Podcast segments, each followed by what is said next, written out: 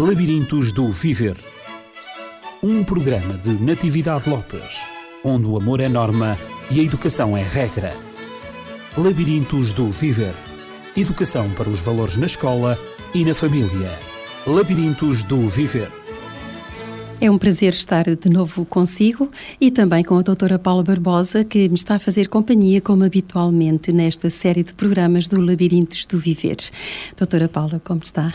Tudo bem, Natividade? Consigo também? Também. Passei uma semana muito boa, deu para respirar um bocadinho. Mas não podemos deixar, apesar de tudo, de pensar nos problemas que outros estão a viver. E estamos a tratar do problema da prevenção do divórcio. Já fizemos um programa sobre essa problemática e eu hoje gostaria de começar o programa de uma maneira diferente, porque li um artigo que a doutora Paula Barbosa escreveu no jornal Cidade Viva. E foi aí que eu li e gostaria de, um, digamos, divulgar para eventualmente aquelas pessoas que não tenham lido, porque nós não podemos ler tanta coisa, há tanta coisa para ler, e então para alguém que não tenha lido, uh, ver como é que a doutora Paula introduz este assunto. Então é um marido que está a falar e ele escreve e diz assim: Longe vão os tempos em que nos conhecemos. Um olhar de relance captou a minha atenção e despertou uma sintonia de características, no mínimo, mágicas. Aproximei-me e do teu lado nunca mais saí. Veio a paixão, a disponibilidade quase inteira de um para o outro, a sedução investida a cada pormenor. O que sentíamos era uma felicidade plena e, por isso, um desejo de nos acompanharmos até ao fim da vida. Parecia que cada um de nós ocupava um lugar concreto nas funções que ambos desempenhávamos na relação. Eu ocupava-me das finanças, da manutenção dos carros, dos arranjos da casa, enquanto que tu pensavas no que comeríamos na refeição seguinte. Cozinhavas para os dois e ocupavas-te da organização da casa, sem esquecer os cartões de boas festas e de aniversário de toda a família. Um exemplo perfeito de complementaridade. Com o passar do tempo, estes passaram a ser territórios defendidos selvaticamente por ambos. Como deixá-la ir ao banco e pagar as contas? Pensava eu. Por que é que eu já não servia para isso? Se sempre o fiz, por que será que não o posso continuar a fazer? E que justiça haveria nisto se eu não posso arrumar a despensa ou o frigorífico como se estas fossem tarefas que só ela sabe fazer? Estava zangado e comecei a notar que, quando caminhávamos na rua, já não caminhávamos lado a lado, apesar de ser tenue a distância que impunhamos um ao outro, a qual não deixava de garantir que um fosse sempre um pouco mais à frente e o outro um pouco mais atrás. Onde estava a sintonia? Vieram as acusações. Tu não me ajudas. Tu não me compreendes. Tu não gostas de mim entre tantas outras que pareciam fomentar a minha reflexão sobre os meus atos, mas que somente erguiam a barreira entre mim e ti. Discutimos apenas como recuperar as conversas. Esta é a questão que eu coloco à doutora Paula. Como responder a todo este drama vivido por este jovem homem, marido, que se expressa de uma maneira tão romântica inicialmente, mas depois tão dramática, tão triste. Ele está a viver um, um, drama, um problema muito, muito, muito grande para ele, que se avolumou e que tomou umas proporções muito grandes. Então, como recuperar o relacionamento, a comunicação entre ele e a sua querida esposa? Podemos de facto pensar como é possível alguém uh, escrever e, portanto, expressar-se com tanta eloquência, com, digamos, sentimentos tão nobres e tão vinculados a outra pessoa, nessa harmonia do início da relação, em contraposição com aquilo que depois se vai assistindo nessa descrição, que é o nascimento do conflito e até quase só o conflito que resta entre essas duas pessoas. Uh, o que será que acontece quando duas pessoas, eventualmente no início da sua relação, conseguem convergir tanto e depois passarem apenas e quase exclusivamente a divergir um do outro. E isso tem a ver, como a Natividade estava agora a referenciar, essencialmente com comunicação com o outro. Ou seja, onde ficaram as conversas, como ele pergunta, ou como as poderemos recuperar é quase como se aquilo que inicialmente parecia fazer parte de um e de outro de uma forma natural, ela fazia as suas tarefas, cuidava da alimentação, cuidava dos postais para a família, fazia. E as... ele também. Uhum. Fazia, portanto, as coisas que, digamos que a ela lhe seriam uh, mais naturais, digamos, mas uh, ele também, com a sua naturalidade, cumpria funções em casa, na vida entre os dois e, de repente, é quase como se muitas das vezes assistíssemos a esta espécie de competição.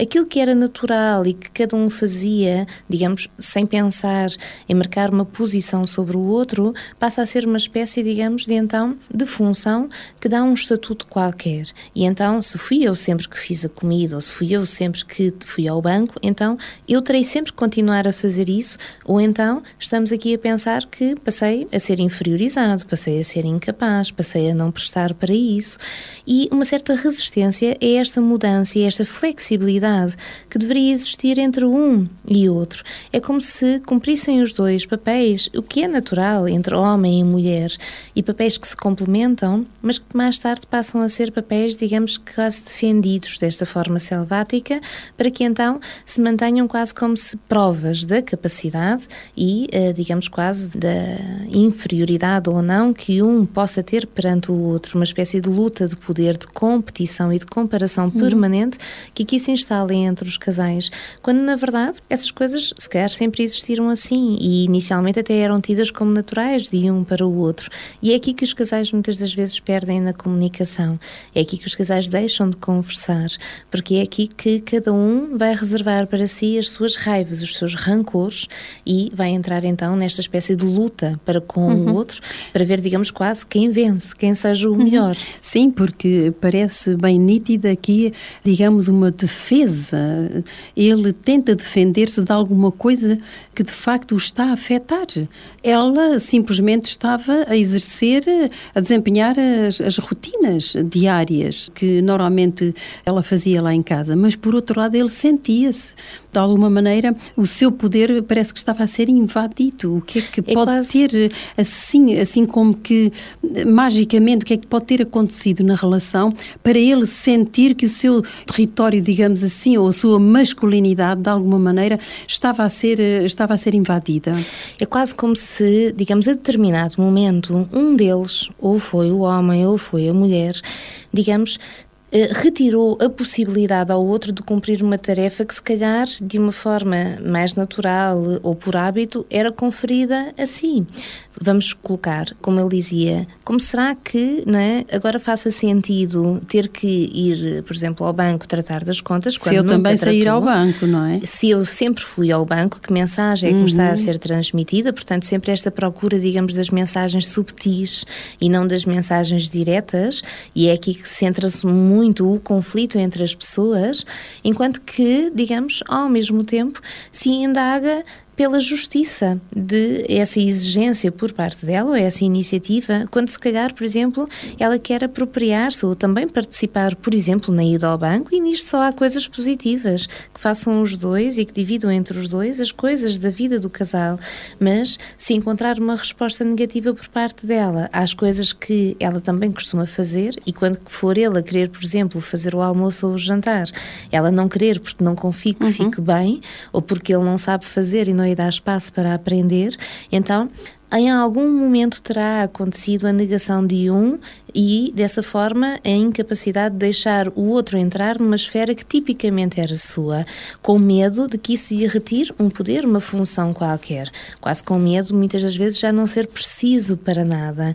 Quando poderá existir esta flexibilidade entre ambos e esta gestão das coisas, de forma a que ambos participem em todas as coisas então. Ou se não o fizerem, se eventualmente houver coisas que caracterizam mais o homem ou mais a mulher, que então elas sejam assim, por naturalidade, não por incapacidade do outro que não as faz. Uhum. Mas parece-me que também eh, trata-se aqui de rotinas que são absolutamente normais na relação, na vivência de um casal. E por vezes há mulheres que não gostam que os maridos façam alguma coisa na cozinha porque não fica bem a um homem. Em contrapartida, também há homens que não gostam que tudo aquilo que eles sabem fazer e que desempenham bem, não gostam que sejam as, as mulheres a fazê-lo. E por vezes acontece que quando um ou outro adoece, ou quando falta um ou outro, ela não sabe fazer muitas coisas porque nunca fez, ou ele não sabe fazer outras que ela fazia porque realmente nunca lhe foi possibilitada essa oportunidade. E, portanto, é bom esta complementaridade, toca exatamente nas tarefas do cotidiano, nas tarefas que não podemos dizer que são estritamente masculinas ou estritamente femininas, porque hum, exatamente as tarefas que são descritas aqui, tanto são próprias para um sexo, um género, como para o outro, não é verdade? Tanto claro, para o homem como para a claro mulher. Claro que se nós pensarmos, digamos, entre os escolhermos que sejam naturalmente divididas estas tarefas, como era o caso desse exemplo que a Natividade leu, ou eventualmente desde o início, portanto, este casal tentar uma complementaridade e então uma flexibilidade na gestão das tarefas para que os dois possam fazer de tudo, isso será, como está a dizer, muito melhor em termos da prevenção das capacidades de cada um e de eventualmente gerir a sua própria vida sozinho, se assim vier a acontecer, pela morte do outro, pela doença uhum. do outro, pela incapacidade, incapacidade, que eventualmente ele possa a ter. A distância, por e exemplo. Quantas vezes não assistimos a situações em que o marido faleceu e a mulher uhum. tem grandes dificuldades em tratar da gestão financeira, Exato. por exemplo, porque nunca lidou e desconhece absolutamente os trâmites da questão, ou muitas das vezes a mulher faleceu ou fica incapacitada e este marido não sabe o que fazer para se alimentar, ou vai comer sempre fora, ou tem que recorrer a alguém de família que o ajude nesse sentido, porque uma coisa tão básica não é capaz de o fazer. E aqui estão sempre então estas comparações entre um e outro e esta luta pelo poder ou pela afirmação, pela prova do valor de um ou de outro. Estes casais não estão então aqui centrados na aceitação do outro e no formarem, digamos, um núcleo a dois. Estão ainda muito centrados naquilo que seja a identidade e individualidade de um face à de outro e na comparação entre as virtudes e os uhum, defeitos que uhum. um ou outro tenha.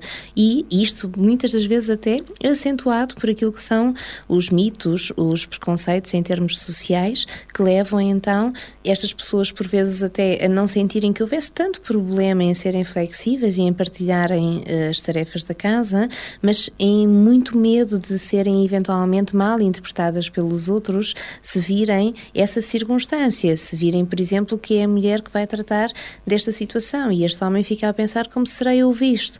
Se calhar vão pensar, uhum. digamos que eu não sou suficientemente viril, suficientemente masculino, portanto, para tomar conta destas coisas, ou mesmo ao contrário. Esta mulher, o que dirão as minhas amigas, o que dirão as, o resto das mulheres da família, que eu não sei fazer, que eu não trato da comida, que eu não trato destas coisas e, portanto, terei sempre que fazer.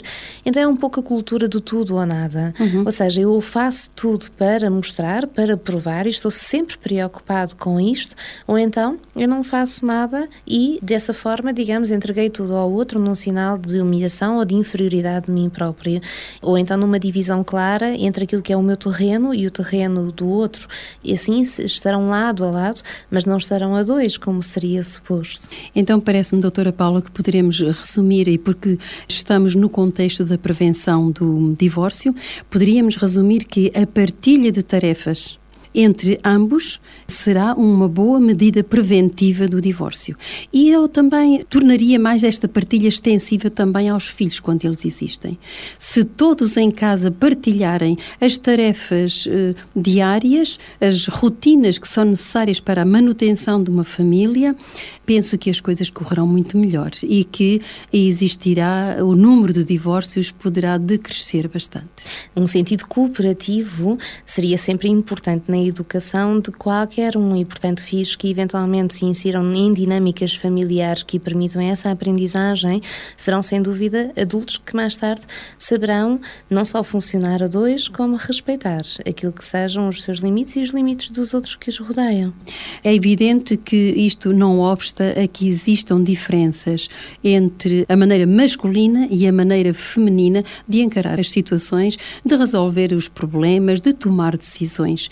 E, portanto, tem que haver um ajustamento. Nós falámos nesse ajustamento a semana passada, mas hoje gostaria de lhe colocar outra questão. Como fazer para limar as arestas, no fundo, essas arestas que nós dizemos que são as diferenças, que podem tornar-se arestas quando nós vemos essas diferenças como qualquer coisa que se opõe a nós, como qualquer coisa que nos magoa, qualquer coisa que realmente nós temos de combater, de limar no outro, como se nós não tivéssemos também arestas, no nosso temperamento, na nossa própria personalidade, na nossa maneira de expressar, de comunicar e queremos sempre fazer o outro à nossa imagem. Como é que isto pode acontecer sem realmente entrarmos numa ruptura no relacionamento? Sabe, eu gostaria de fazer pensar agora numa circunstância, digamos que é muito comum, mas que a quase todos nós passa absolutamente despercebida. Se nós pensarmos bem quantas são as circunstâncias relacionais ou de tomada de decisão, eh, de lidar, digamos, com os nossos conflitos ou com os nossos problemas, em que nós conseguimos, digamos, fazer esta construção de pensamento em que temos esta coisa e aquela coisa. Ou seja, por exemplo, nós sentimos vontade disto e também vontade daquilo. Uh, nós, por um lado, somos desta forma, mas também, se quer de uma forma oposta, somos da outra forma.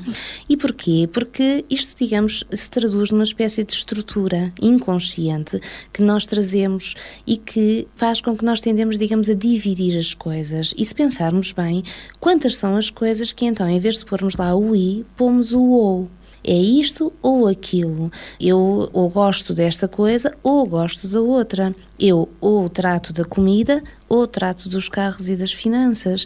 E então estamos sempre, digamos, a separar e a comparar e não a unir, a convergir. E esta seria, digamos, a primeira coisa a pensar. Será que, enquanto casal, conseguem ter esta percepção e funcionar em tudo aquilo que seja necessário como e? Sou eu e tu. E, portanto, é a minha ideia e a tua. É o meu ponto de vista e o teu. E então, juntos, construímos desta forma um ponto de vista comum uma família comum, um espaço comum. Ou seja, tudo terá à partida para que nós possamos ver aqui um funcionamento saudável em termos relacionais e até em termos emocionais como consequência, teria sempre que ser, digamos, esta união e teria que ser um produto final com referências de um e de outro. de outro. A decoração da casa tem que ser com referências e com gosto e com significados para um e para o outro. As opiniões, as decisões, as atitudes educativas, mesmo, por exemplo, em relação aos filhos, têm que ter a componente e o ponto de vista de um e de outro. Sim, o próprio lazer, mesmo a própria culinária, Exatamente. não é? Aquilo que se come, uhum. aquilo que se bebe, uhum. uh, os tempos livres, tudo em conjunto. Tudo, ou seja, tudo terá então que ser conversado e um e outro terão que ter a liberdade então para que se possam expressar livremente um perante o outro, para que depois então consigam um conselho, um concílio entre aquilo que seja os dois pontos de vista e esse seria, digamos, o parâmetro mais mais importante e que permitiria então essa relação saudável. Conversar em torno das coisas e pegar nas diferenças de um e de outro para construírem então algo que é um terceiro à parte e que tem então referências de ambas as partes, de uma parte e de outra parte. Ou de outra forma, sou eu com os meus pontos de vista eu aquilo que eu gosto, eu aquilo que eu sou capaz de fazer e tu que és diferente de mim e que eu não quero, digamos, desta forma. Portanto, ou passas a ser igual a mim ou eu uhum. não te quero. E o outro do outro lado faz exatamente a mesma coisa. E, portanto, passarão o resto da vida a lutar para que o outro se torne uma coisa que ele nunca foi. Uhum. Porque quando o conheceu, com certeza já teria essas características e, portanto, a tentar, digamos, limar as arestas, fazendo com que então o outro se possa ser esculpido num ser diferente, numa identidade diferente daquela que ele tinha inicialmente. E sempre numa atitude que os vai separar e nunca os vai unir enquanto casal. Uma das coisas que também, e até mencionei também nesse artigo, é não só a atenção neste e neste ou, como também a capacidade de falar na primeira pessoa. Muitas das vezes, quando, e principalmente quando o conflito se instala, passam sempre e quase sempre os casais a falar, cada um tu fazes isto, uhum. tu fazes-me sentir desta forma. Acusando sempre o uhum. outro. Tu, uh, por exemplo, não participas, ou tu não fazes, ou tu não tomas conta, ou até mesmo tu não me fazes sentir feliz. Então, mesmo que nós falemos de sentimentos desta forma, nós estamos sempre a acusar e a responsabilizar o outro de algo que não está bem em nós. Então, continuamos a fazer esta separação entre um e outro. Se eventualmente passarmos a falar eu sinto-me triste quando tu fazes isto. Na primeira eu pessoa. Eu preciso portanto. de alguma coisa e dessa forma preciso que tu fizesses, por exemplo, algo assim, ou se tu fizesses algo assim, eu sentir-me-ia desta maneira, mais feliz, mais satisfeita. E a diferença abismal que isto faz, porque passamos então a mostrar ao outro o que sentimos e o que necessitamos e não somente a colocar no outro como alguém que está desvinculado de nós e no qual responsabilizamos e colocamos todas as uhum. culpas. Se tivermos que utilizar o tu, é dizendo tu fazes-me ter orgulho, tu fazes-me orgulhosa, não é? Tu fazes sentir-me bem, tu fazes-me feliz. Aí o tu será nomeando o outro, mas mais uma vez num sentido para falar do que e para falar do que uhum. o próprio sente, Exato. não do que o outro faz ou deixou de fazer. Portanto, então podemos uh, resumir que aceitar a diferença passa exatamente por aceitar que as coisas podem acontecer de uma maneira diferente daquela, por vezes, que eu tinha previsto. Mas se é assim, então eu aceito, é a coisa mais normal da vida, porque a outra pessoa tem a sua maneira de ser, o outro tem a sua maneira de ser, que vai agora, no fundo, até resultar talvez melhor do que aquilo que eu tinha pensado. Muitas vezes até acontece. Nós temos uma perspectiva sobre uma determinada situação e pensamos que a via que nós traçamos será a melhor para atingirmos o objetivo que nos propomos. Mas por vezes, com a colaboração do outro, ele tem uma ideia diferente que completa a nossa e vai realmente tornar a situação muito mais brilhante, muito mais interessante do que aquela que nós tínhamos previsto. Vale a pena hum, apostar. Sem dúvida, é? deixe-me dizer apenas que para isso Todos nós precisamos de fazer algo que às vezes é tão difícil de fazer, que é confiar de facto no outro para uh -huh. nos deixarmos cuidar uhum, por ele. Uhum. E uh, só deixando-nos cuidar por ele é que deixamos que então ele entre nesse projeto e nessa linha que traçamos e faça então um caminho conjunto que uhum. seja bom para nós e para o outro e onde, sem dúvida, como a Natividade estava a dizer, o outro até nos pode surpreender eu, e ajudar. É, eu creio, Paula, que esse é o maior problema, quer entre os casais casais, quer em relação aos pais, em relação aos seus próprios filhos. É admitir que há outras perspectivas, admitir que há uma maneira diferente de fazer as coisas. Nós somos, só me vem agora a expressão à mente, nós somos, como dizem os franceses, somos têtu, ou seja, nós somos obstinados, teimosos, queremos sempre que a nossa vontade impere, pensamos sempre que a maneira de fazer as coisas é aquela que nós pensamos. E se alguém surgir com uma ideia diferente, pronto, cai o mundo sobre nós e nada vai acontecer como nós tínhamos previsto e vai ser a ruína da família, não é? E, portanto, nós devemos, de facto, ser mais abertos, nós devemos eh, ser mais sinceros e admitir que nós não sabemos tudo, que nós não temos todas as ideias e que realmente há sempre maneiras diferentes de resolver os problemas, de encarar um, um assunto, de confrontar uma situação e de, de superar essa mesma dificuldade quando ela surge. Sim, terá sempre direito a dizer que não ao outro se não concordar. Uhum, exatamente. Mas não terá direito a supor que aquilo que vem do outro é para rejeitar a partida exatamente, porque não exatamente. serve. Antes, ter a capacidade de confiar de deixar que o outro se expresse, que o outro interfira, uhum. para depois então poder julgar se o outro até vem trazer eventualmente algo de bom, algo, algo de mais bom, positivo. Exatamente. E também esse tipo de atitude também nós exercemos muitas vezes em relação aos nossos filhos, pensando exatamente como eles são mais pequenos, não têm tanta experiência como nós e eventualmente não sabem tanto como nós sabemos sobre aquela determinada matéria, sobre aquele assunto, então não os escutamos e pensamos que eles não não têm uma palavra a dizer. Ou então, se tiverem alguma coisa a dizer, qual é o interesse que tem aquilo que eles têm para dizer? Certamente que não vão ter uma ideia mais brilhante do que a nossa. E então, muitas vezes, nós não os deixamos expressar as suas próprias ideias e até os sentimentos, não é? E, portanto, penso que para a harmonia, e estamos aqui na prevenção do divórcio, para a harmonia da família, porque muitas vezes os filhos também podem estar, digamos, os filhos podem ser um obstáculo ao relacionamento do casal. Não é verdade, doutora Paula?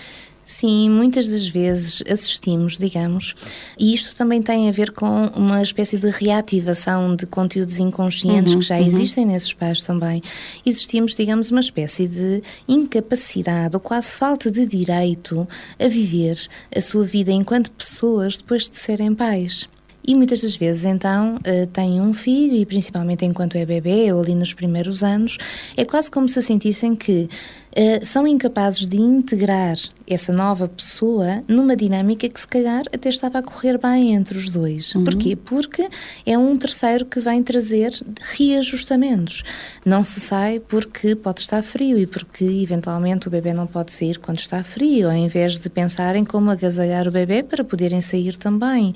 Não se pode, por exemplo, passear ou afastar-se de casa porque se tem um bebê ou uma criança pequena, ao invés de organizarem-se entre os dois para que possam levar as fraldas, a comida, o que seja necessário e dessa forma passearem, fazerem férias, divertirem-se, ou seja, também viverem aquilo que tinham de antes para que a criança eventualmente não seja sentida como alguém que vem retirar o ser pessoa. E com frequência ouvimos esta expressão: ah, agora, agora já tiveste filhos, agora já sabes como é que é. Portanto, agora a tua vida vai ser diferente e tu nunca mais te vais divertir, nunca mais vais ter prazer nunca mais vais conseguir fazer coisas que tu gostas. Esquece porque isso desapareceu. Isto é tremendamente errado. Uhum. E é muito frequente ouvir-se dizer esta expressão, não é? Mas quem é que depois quer uma vida assim? Porque ninguém, nenhum pai, nenhuma Exatamente. mãe, possa eventualmente ficar satisfeito com o perder uma parte de si. Uhum. Nós temos que existir em todas as dimensões. Temos que ser pessoas, temos que ser mães, temos que ser mulheres e em todas essas vertentes temos que estar satisfeitos. E apenas porque nasceu um filho filho anular uma dessas expressões, uma dessa nossa parte existencial, é algo que sem dúvida nos trará apenas frustração e que aumentará muito as desavenças familiares, uhum. os conflitos. Sim, e há também um aspecto que eu gostaria de salientar, que é o aspecto na partilha dos afetos entre o casal. Agora, porque o filho está presente, portanto, a expressão do afeto entre o casal não se faz na presença dos filhos. E Sim. acha que, uhum. acha que isso é errado?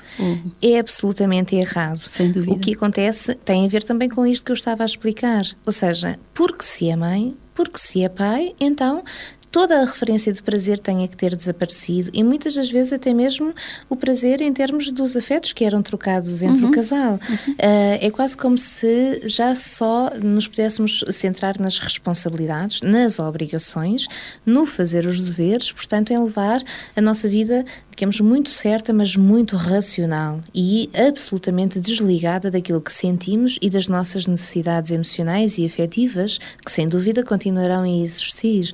Claro que é natural que, enquanto a criança uh, nasce e está ali nos primeiros meses, até mais ou menos em média, uns 3, 4 meses, há uma espécie, digamos, de ligação uhum. inconsciente uhum, um da mãe. Muito, um vínculo muito profundo. Exatamente, ao bebê, que faz com que a mãe é quase como se esteja um pouco entre aspas, alucinada. Portanto, uhum. está ali apenas quase disponível mental e emocionalmente para aquela criança. Mas isto eventualmente tem que passar por volta dessa altura e nisto é muito importante a interferência do marido, ou seja, e esta questão do uh, retornarem de facto a essas conversas e à compreensão das coisas, porque muitas das vezes estas mães ficam muito vinculadas, por exemplo, à função materna apenas porque estes maridos inferem na imaginação uma rejeição e uma falta, digamos, de função que tenham deixado de ter para aquela mulher, e então eles próprios em silêncio se retiram da relação e não captam, não cativam a mulher para a relação a dois que deveria manter-se. Uhum. Isso pode estar também na causa de alguns divórcios, portanto, o marido pode enverdar pelo caminho da infidelidade, por exemplo, vendo que a sua esposa agora não lhe dedica tanta atenção quanto dedicava antes do nascimento do filho e, portanto, isso pode trazer uma ruptura na, na relação. Portanto, então, a medida preventiva, de facto, para o divórcio, e é disso que estamos a tratar, repito, é terem ambos cuidado, o marido eh, aceitar que nesse período, portanto, nos primeiros, digamos, seis meses depois do nascimento do filho de ambos, então a mulher tem aquele vínculo realmente muito mais profundo ao bebê, mas que depois disso ele deve também ajudá-la um tanto a descentralizar eh, do bebê para depois continuar a dedicar-se agora o afeto é a três e não hum, mais a dois. Sem e dúvida. saber viver esse mesmo afeto a três, porque é assim que o bebê que vai agora aprender o que é o amor e o que é realmente uma relação entre o pai e a mãe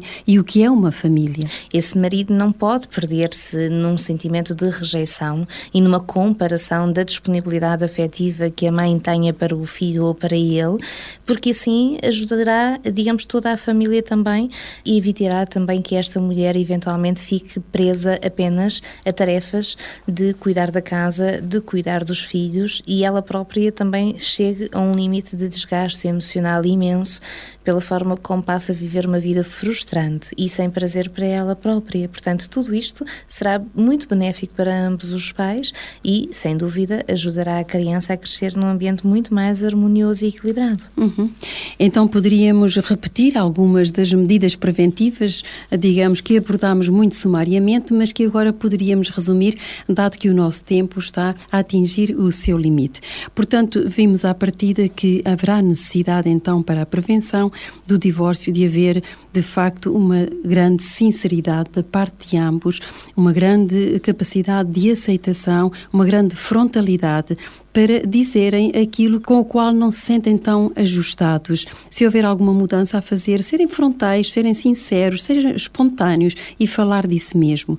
Portanto, não confundir também o confronto com o conflito. Portanto, isso será também há confronto de ideias, mas há que dialogar, há que discutir as ideias e não entrar num conflito, numa luta, a luta pelo poder ou a luta pela razão. O tal é? I em vez do O. Exatamente, o I em vez do O.